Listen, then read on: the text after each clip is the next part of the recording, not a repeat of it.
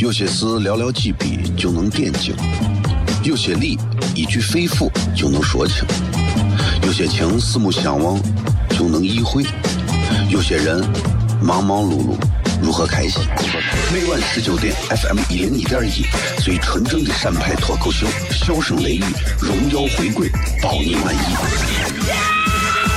那个你最熟悉的人和你最熟悉的事儿都在这儿，千万别错过了，因为你错过的不是节目，世界。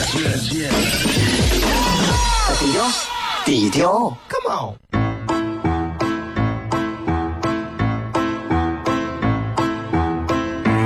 作为一个女人，这辈子最大的追求，不就是自己幸福、有人疼吗？虽然我还不到三十岁，但是我也心脏因为的男人呀。每天晚上十九点，FM 一人一点一，下心言语，你得听听，哈哈哈哈，吓死你呀！我猜的。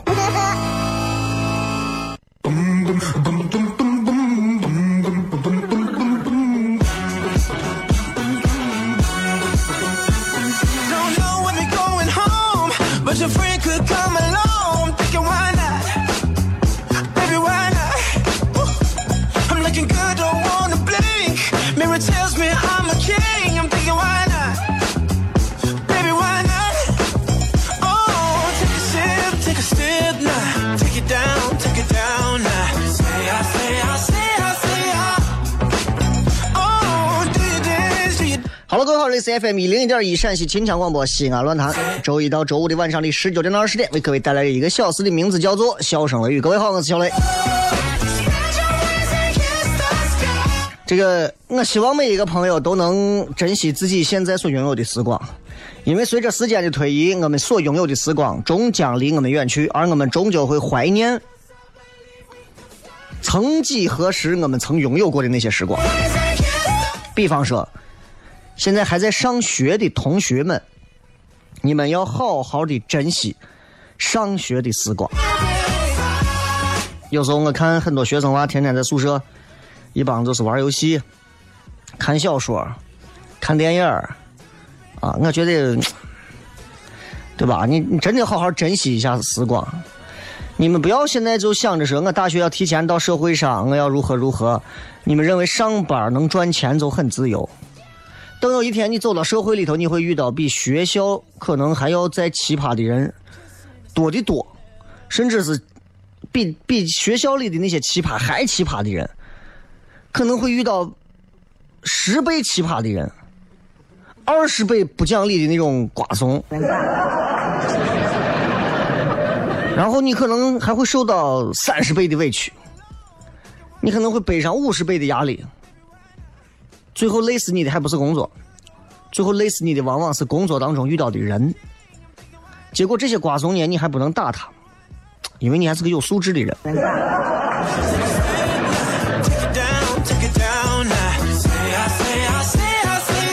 前两天这个也是小长假嘛，五一劳动节，平时就是五一、五二、五三，有时候到五七，有时候到五三，对吧？这五一劳动节，反正你看今儿已经开始上都上班都上两天了。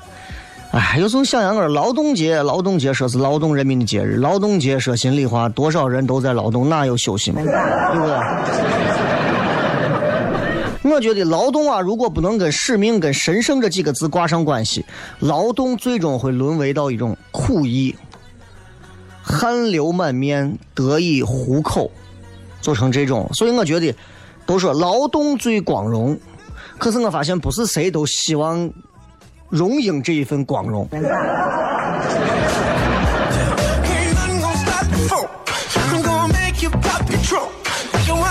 生活当中总有很多我们不能去触碰和试探的底线，对吧？你说猫不吃腥，你弄条鱼试一下。你说女的爱你，你穷你试一下。你说，呃，这个男的爱你，你你跟他谈钱试一下。你说我们单位、我们公司老板最看重我，你跟他谈谈条件试试。对吧？你说你有好朋友，你借钱试试。这个社会不要去试探别人，试探了你就知道什么叫 game over，全剧终。今天我们在微博上跟各位互动一下啊，也希望各位都能不遗余力的把自己想说的憋在心里的话说出来。就是迄今为止，你说一个你迄今为止都没有完全能够实现的一个梦想是啥？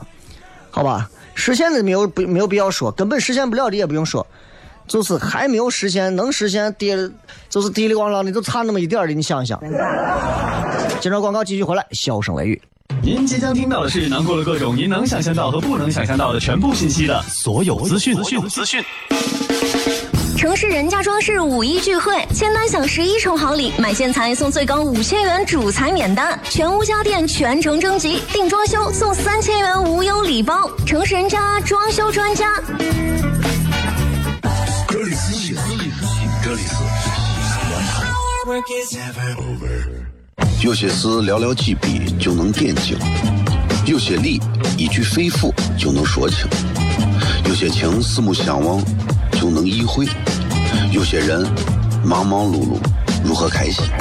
每晚十九点，FM 一零一点一，最纯正的陕派脱口秀，笑声雷雨，荣耀回归，保你满意。那个你最熟悉的人和你最熟悉的事儿都在这儿，千万别错过了，因为你错过的不是节目，世界，低调，低调，Come on。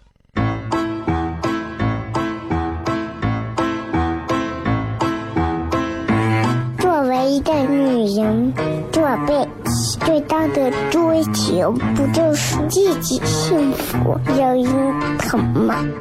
虽然我还不到三十岁，但是我也心脏因为的男人呀。每天晚上十九点，FM 一零一点一，下心言语，你得听听，哈哈哈哈，吓死你呀！我猜的。Hey there, sexy lady. I'm loving what you do. I'm a little intoxicated. I'm thinking so are you. You're trying to deny it. But I know I changed your mind.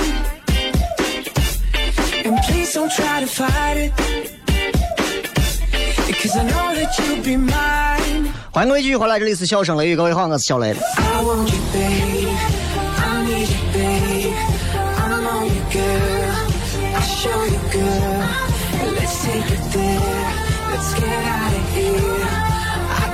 这个，嗯、礼拜三啊，今天本来想着今天要下雨下一整天，结果到了这后半段放晴啊，这预示着人生没有什么东西是不可能有一个反转的，对吧？你以为今天要下一整天，哎，可能下到突然某一个节点，它开始就雨过天晴，对吧？拨云见日，这我觉得这就是，这就是这个世界上总有一些意料之外的东西，让我们能感觉到嗯由衷的窃喜，对吧？呃，今天的这个微博互动话题啊，讲的是这个，嗯，迄今为止啊，你有你仍然还没有实现的这个梦想是啥？大家可以互动一下啊，互动一下，对吧？你愿意互动互动，不愿意互动你就好好开车。Credentials. 这两天我在这个中央台少儿频道啊，有时候娃说要看，然后我我就陪我娃打开少儿频道。这个少儿频道最近我不知道你们发现没有，最近少儿频道一直在演的是《西游记》啊。然后我非常认真的坐到那儿，不管我娃哭叫，我继续打开电视看《西游记》。呃，《西游记》的老的那个八三版的还是八六版的，我忘了。反正然后后面又演的是他后面又续了那么些集啊，然后我就一直在看。今天反正我看完是最后已经大圆满了，已结束了。但是哎，这又让我怀念到我的童年。我觉得，我我在我小的时候，我一直想啊，我说孙悟空这个角色厉害，为啥？所有的角色里头啊，都有一些这个男情女爱的事情。孙悟空没有，你不要说沙和尚，那是南山南山对吧？我说的是男主人公，对吧？男一号，《西西游记》里孙悟空嘛，就连唐僧都跟女儿国，还有各种女妖精有各种各样的这个戏份，孙悟空没有，也没有人找他。然后我有时候就在想，我说一个好的作品能够打造出这样一个角色，他竟然和世俗的儿女情长没有任何的关系，这这才能成为经典呀！要不然就是只有儿女情长，没有别的东西，《红楼梦》也能成为经典呀，是吧？看似是儿女情长，其实反映的东西其实是一个时代呀，对吧？所以我就在想，我说孙悟空这个角色，为啥从小到大，没有人，我可以几乎可以说，没有人会骂孙悟空，说孙悟空怎么怎么样，甚至是没有人会去说刘小龄童的扮演孙悟空有任何什么什么的问题，没有。为啥？我想了想，我可能原因很多，比方说。这些在网络上的键盘侠，以前八几年都是最早小时候看《西游记》长大的，对吧？孙悟空这个角色，其实大家仔细想一想，孙悟空这个角色不是一个完美的角色，对吧？孙悟空这个角色，我觉得比吴亦凡啊、比李易峰啊、比鹿晗呀差远了。他其实这个人设关系里面有很多的一些。瑕疵，比方说孙悟空，用西安话说，张。孙悟空，孙悟空很张啊，孙悟空很张啊，对吧？到哪儿都自报自己的名号，对吧？我这么张的人，我都没有报过自己的名号。他孙悟空天天到哪儿都报自己的名号，俺老孙，对吧？俺老孙就是八百年前大闹天宫的齐天大圣。哎，我这个声音很像啊。对吧？猪八戒也不会，猪八戒那么自恋个人，猪八戒都不会整天啊啊啊老猪啊对吧？我平时我也不会随便没事。哎，你是不是小雷？没错，我就是 FM 一。没有这个必要嘛，对吧？孙悟空就挺张的，而且孙悟空很自私，很凶狠，对吧？说打妖怪一棒子下去就抡死，很虚荣，缺陷非常多。他的缺陷呢，跟他的优点可以说一样多，但是你有没有发现，所有人都爱他，所有人都爱他，爱他像个英雄，爱他是个小心眼，爱他去偷奸耍滑，对吧？爱他油嘴滑舌，为啥？我记得《西游记》之前有一集，这是后《西游记》后来后后面又拍了这么十几集，有一集在比丘国嘛，比丘国里头这个国王不是娶了个找了个这个狐狸精为妃子。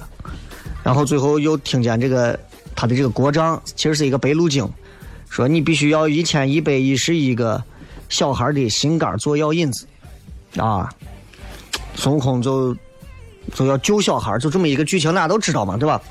然后里头当时都说了，说那孙悟空变成唐僧假唐僧，然后说那你把你的心就拿出来吧。然后假唐僧当时我印象很深，这集我前两天看了，说我的我我我的心啊。有，但是我不知道你要啥样的。然后那个国丈就说：“我要你的黑心。”抛开之后，你看，他说我这些心啊，红心、白心、黄心啊，各种心，名利心、嫉妒心、计较心，各种心都有，就是没有一个黑心。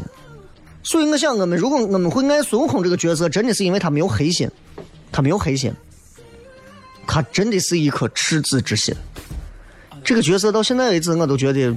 这是这是中国，中国整个的影视剧作品当中，我可以觉得是零差评的一个角色了吧？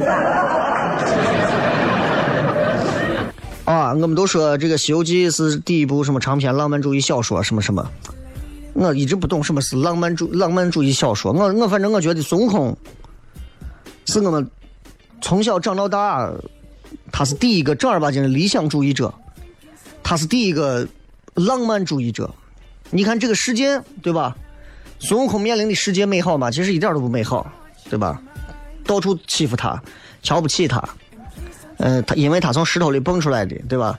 猴子要跟他争，猴子跟他争完，他当上大王，到龙宫借东西，龙王跟他争，地府的跟他争，然后天庭的是派他上来之后，给他安排了个税官，让他继续。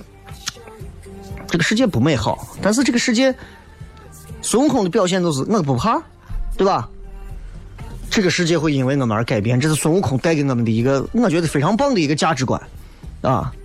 你没有发现孙悟空永远表现出一种无畏无惧的精神，永远在追求的是自由。其实你们看完《西游记》这个片子，你们真的应该明白的不是那些，就是那些嘟嘟嘟，不是那些。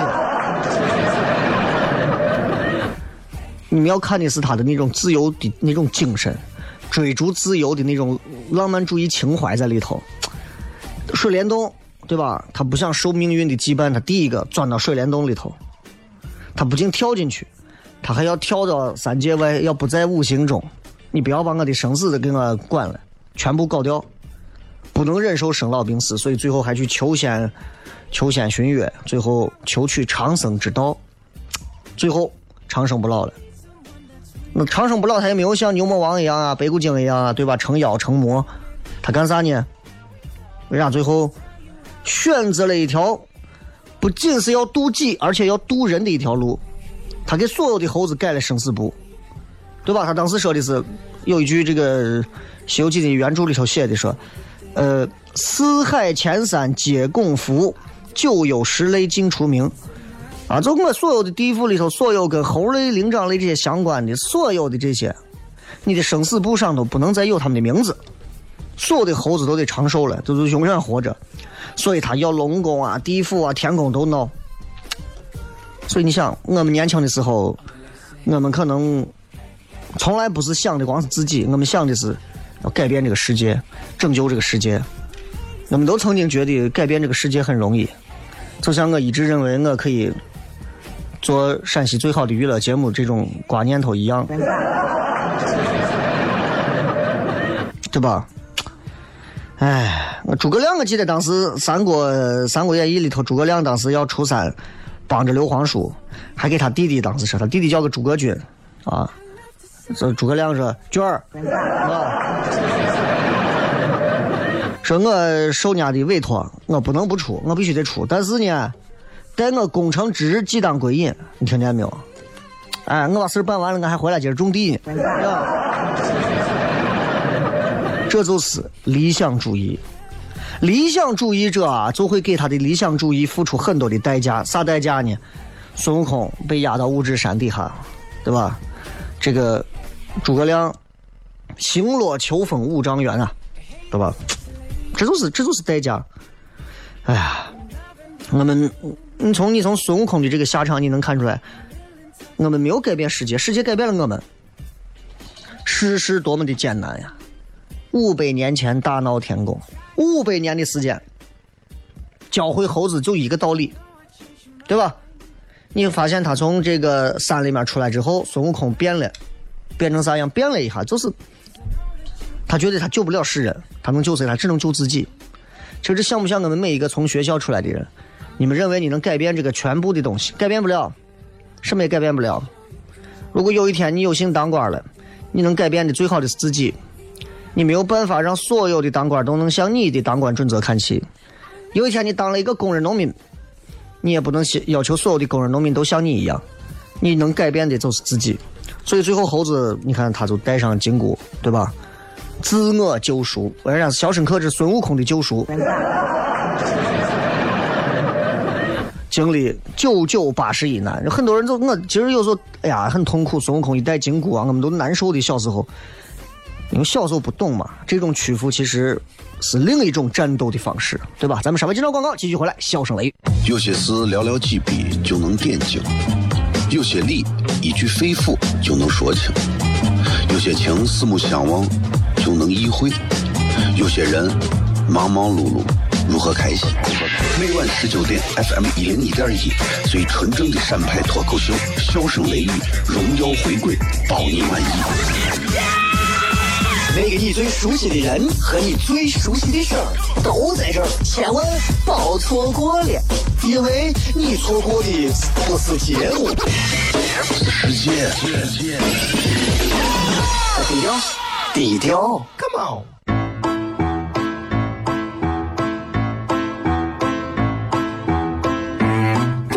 一个女人做背最大的追求，不就是自己幸福、有人疼吗？虽然我还不到三十岁，但是我也心脏因为的男人呀。每天晚上十九点，FM 一人一点一，下心言语，你得听听，哈哈哈哈，吓死你呀！我猜的。Hey there, sexy lady. I'm loving what you do. I'm a little intoxicated. I'm thinking so are you. You're trying to deny it. But I know I changed your mind. 欢迎各位继续回来，小声雷雨，各位好，我是小雷。 今天跟各位要互动的话题啊，就是迄今为止你 仍然没有实现的梦想是啥吧？可能你已经四十岁、五十岁了，可能你二十岁、三十岁，可能你十几岁。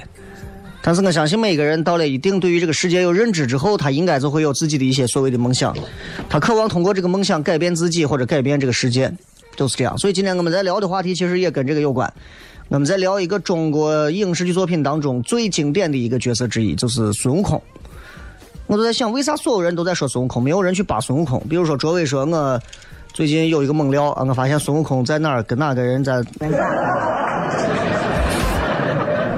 所以我觉得这个这个这个猛料，他应该是抱不到孙悟空的，因为孙悟空好像真的，我们所有人好像都会站到孙悟空这边，就连孙悟空的扮演者，我们都会，我们都会几乎一边倒的去支持他。我有时候我在想，我说为啥孙悟空是一个这样的一个受到这样的一个啊褒奖，被这么多人喜爱和支持，这么的受欢迎？想想孙悟空是独一无二的啊！你们可能会觉得猪八戒、猪八戒也是这个沙和尚也是这个谁都是独一无二的呀？啊，对，在中国的神话里头，他是唯一一个没有父亲、没有母亲，唯一一个超脱了凡物、为一个天地所生的所谓的人，对吧？所以在这种因缘际会之下，你说他由天所生，由地所造，那他被天生，他必须让天来灭他，是吧？他不像我们，你说你是你妈生的，你妈过来收拾你，打你两个耳光子，你就怂了，对吧？这不是一个套路。所以他，你看他能在几大洲来回穿穿梭，什么东胜神州。啊，南瞻部洲、西牛贺州，就这些，就知道这《大话西游》里头都都都有的角色了。我觉得孙悟空这个人很有意思，他他的名号也很多，对吧？你说他叛逆过吗？他叛逆过，上天入地跟人家打锤。他窘迫过、尴尬过没有？有吗？被压到山底下可怜吗？五百年，换我我都疯了。你说他成熟过没有？成熟过，跟着唐僧西天取经，对吧？名号多不多？那名片要上要是印上孙悟空的头衔，那真的是太多了。美猴王、齐天大圣、孙行者、斗战胜佛，对吧？都是那种。可以说孙悟空这个人，他的他的他整个这，你说他的一生，我觉得孙悟空到现在如果正儿八经有这个人，他应该还活着啊。这就是我们觉得为啥孙悟空很多人都会觉得特别的受欢迎。你看很多的超级英雄在国外，对吧？国外有很多，别的这些超级英雄都是都是认为这个世界不够美好，因为有坏人，把坏人消灭掉，世界就完美了。你看国外的这些，这美尤其美国人啊，漫威啊里头有很多这种所谓的超级英雄，都是这个从正常人突然有一天不知道咋变了。变得不正常了，变成一个超级英雄的能力，这个时候就会冒出一个坏蛋来让他证明他是一个英雄。美国人这种英雄主义确实看起来啊，有时候看着挺好看的，但是看多了就千篇一律，千篇一律。后来他们超级英雄弄不了，他们加了个群，组了一个超级英雄什么联盟，对吧？我很佩服孙悟空的一点就是，他不像国外的这些超级英雄。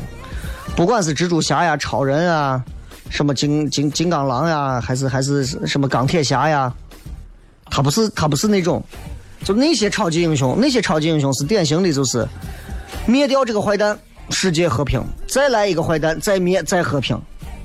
孙悟空是另一个套路，就我刚说的，他是一个很浪漫主义的人，很理想主义的人，他他就认为 this world are all wrong，整个的世界都是错的。孙悟空说：“我要推翻了，重来。”但是显而易见，我们都知道孙悟空能成功吗？他成功不了，他一定会失败的。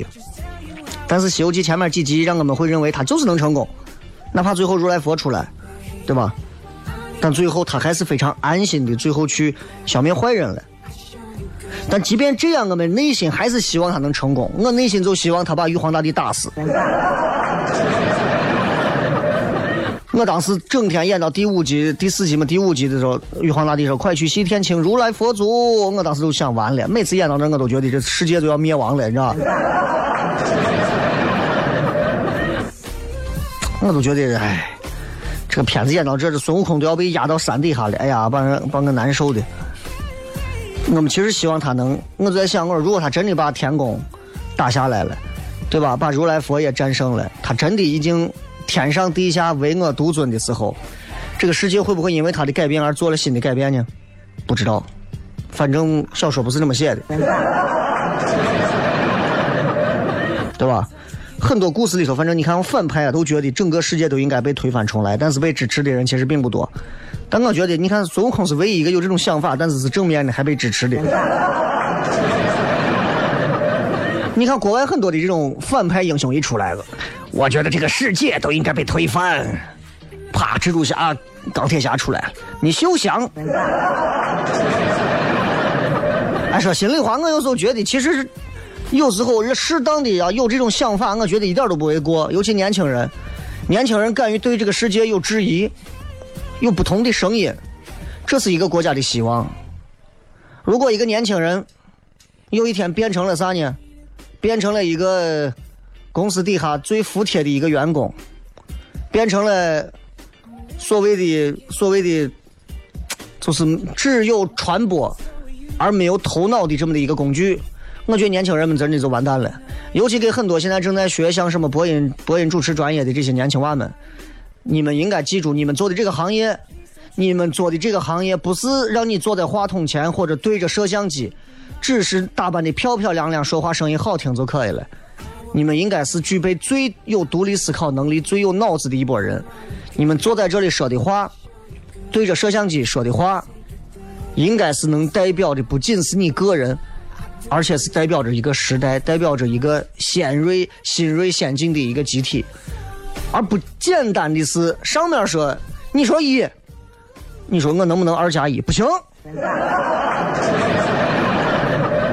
或者上面让你说二加一，那你要想一想，而不是连想都不想就直接去说。其实我真的我觉得，像孙悟空这种能够去质疑、直接去 fighting、去去抵抗、想要尝试去改变世界，让这个世界很多东西是错的要重来的这种精神的人，其实。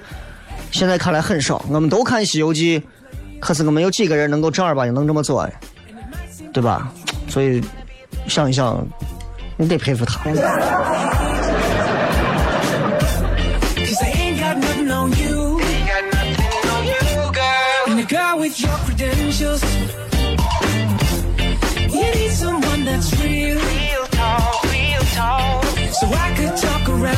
所以在孙悟空身上，我们能看到很多的美德。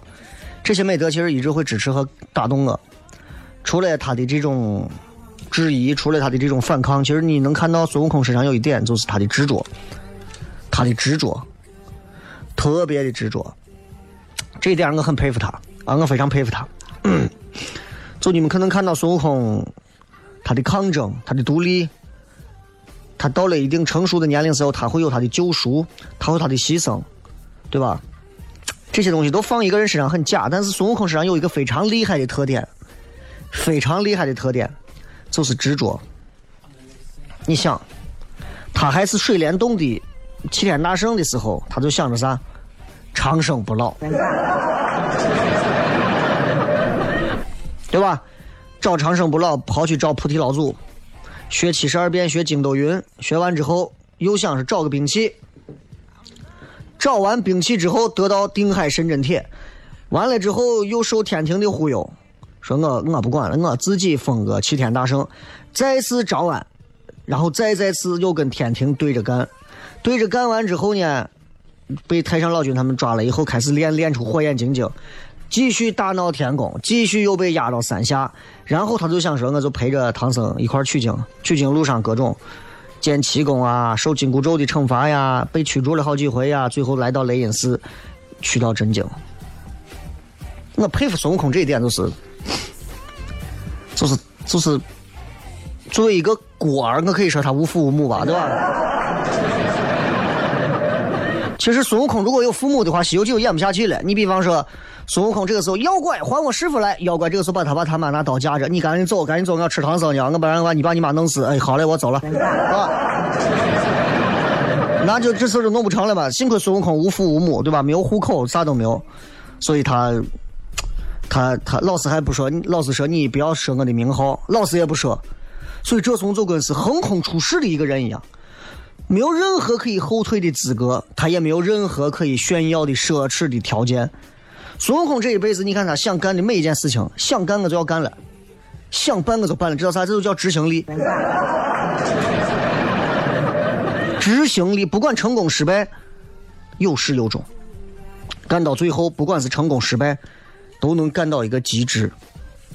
啊，这点我很佩服。美猴王，美猴王，为啥能是王？真的，一言不合就是干。所以人家为啥形容孙悟空？人家有那么一段话，说最怕老了做梦醒来，发现人生是一场误会，把妥协误会成和谐，就这么一辈子过了；把坚持误会成幼稚，就这么错过了一辈子。They say that I'm a player. And it might seem kinda true. 啊，所以我觉得孙悟空能给我们带去的所谓的教育意义，其实其实其实非常非常多啊，非常非常多。嗯，包括大家对孙悟空的这个各种理解，各种啥，对吧？你看，包括他把他把他把玉皇大帝打了，那对吧？你就像你把你们单位老老板打了一样，你能升职加薪吗？对吧？所以。孙悟空其实他代表的是很多有想法、有理想、有梦想的年轻人的一颗心。这一颗心，随着时间的推移都在改变。其实我们从孙悟空身上，我们可以反思自己，思考思考自己。我们此时此刻、此情此景，我们应该做什么样的事情，对得起我们心中的齐天大圣。这里是笑声雷雨，我是小雷，休息一下，怎么回来？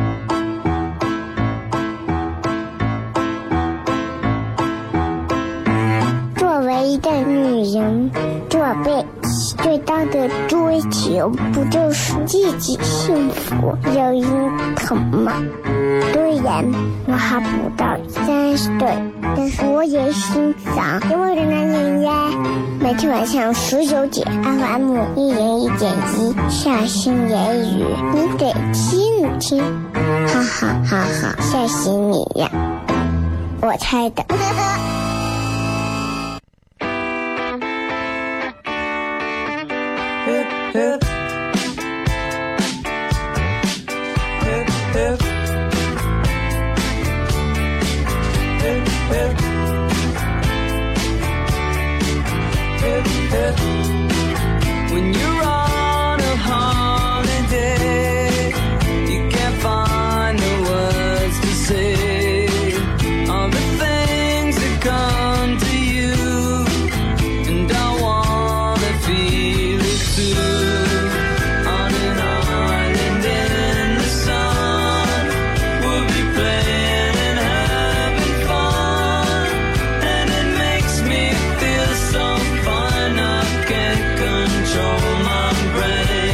欢迎各位继续回来，笑声雷雨，各位好，我是小雷。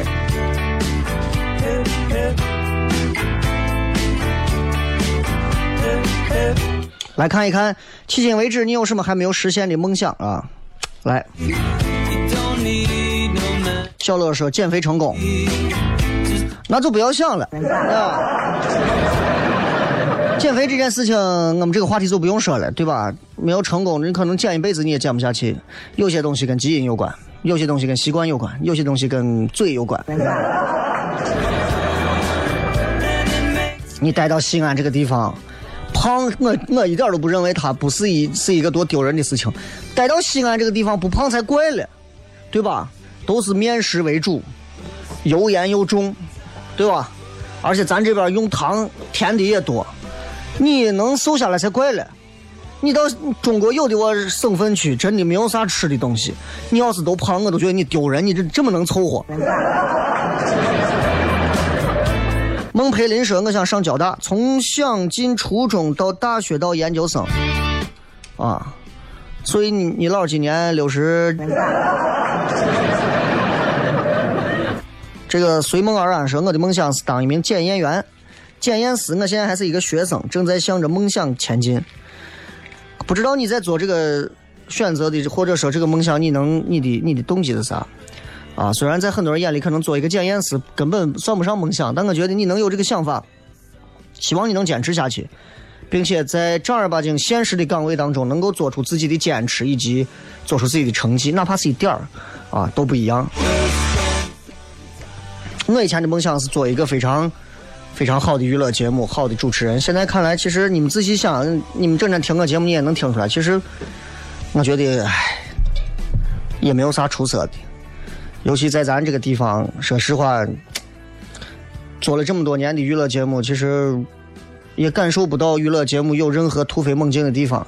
个人对于做这个娱乐节目也没有也没有也没有办法继续达到像十年前自己的那种热血和激情，只能说，只能说咱也算是尽力了吧，也算是尽力了吧。如果有一天你们发现，哎，在广播里头从此再也听不到小雷声音的时候，你们也不要说遗憾。因为你就想，嗯，以前有一个人，这个人在节目上是很尽力的，想要让西安每一天晚上的这个点的时间都能有一个非常搞笑的节目段，这就可以了。其实这就够了。其实你说，对吧？什么实现不实现的梦想，能坚持下来就很了不起了，啊。魏先生找个好工作，买车买房，出国旅游，嗯，嗯，好吧。脱单暴富，season 呃，说走就走的辞职。那你这这你辞职你自己都说了嘛，说走就走嘛，对吧？你说嘛，对吧？你为啥不敢说？为啥不敢说？嗯，这个卡梅隆说，我打算去 NBA 和哈登做队友，结果周琦先去了。哎，NBA 这个事儿，说实话，有些东西是梦想，有些东西是幻想，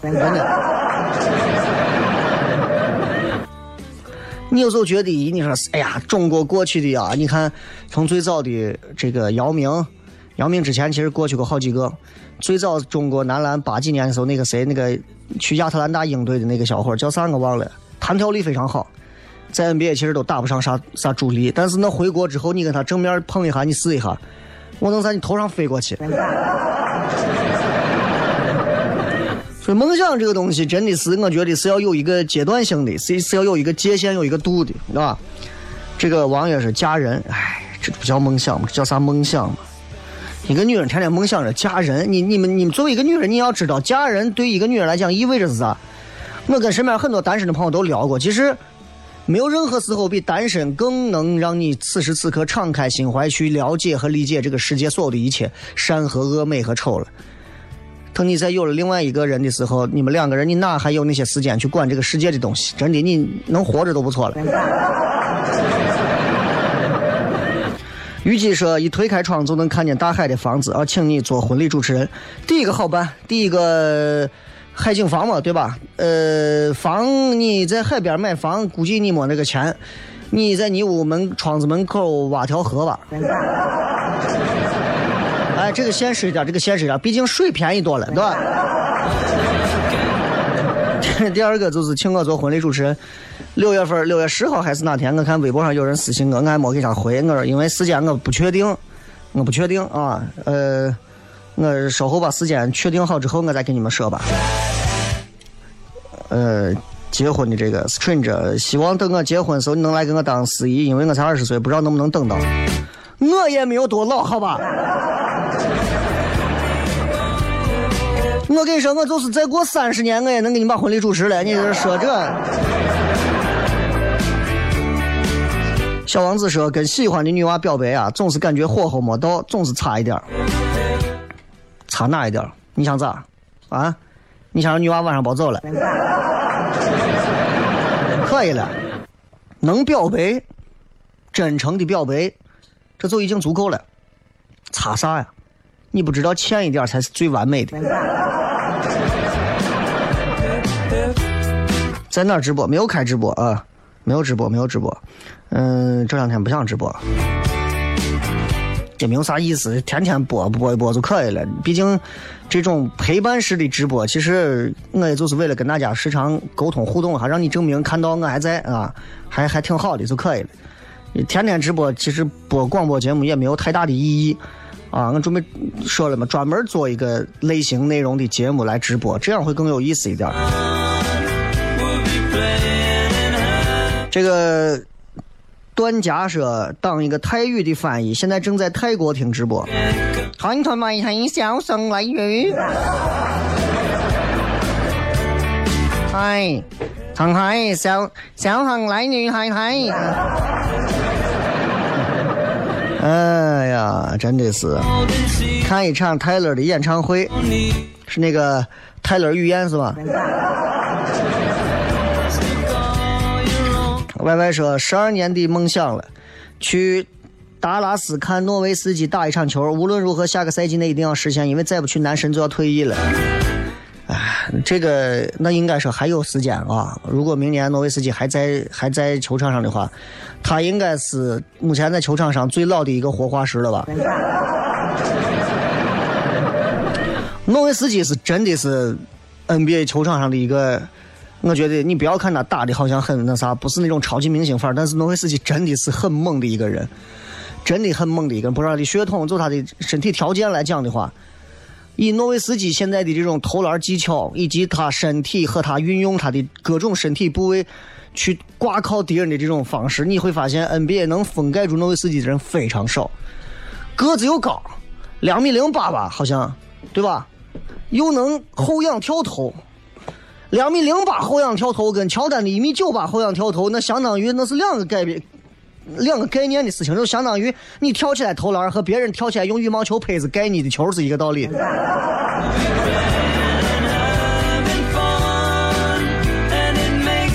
呃，一欧马说，我想有一个属于自己的大房子。我们现在还活在都是衣食方面、衣食住行方面的这些所谓的梦想，那不是梦想，那就真的，那是愿望。希望大家有一些超脱于生活之外的梦想。大房子你实现不了，你可以玩虚拟人生。诅咒你说我想嫁给一个叫唐风的人，但是他总劈腿。那你嫁给唐僧。好了，非常感谢各位收听这个节目啊！那也希望大家都能最近都能比较开心。我是小雷，祝各位好心情，拜拜。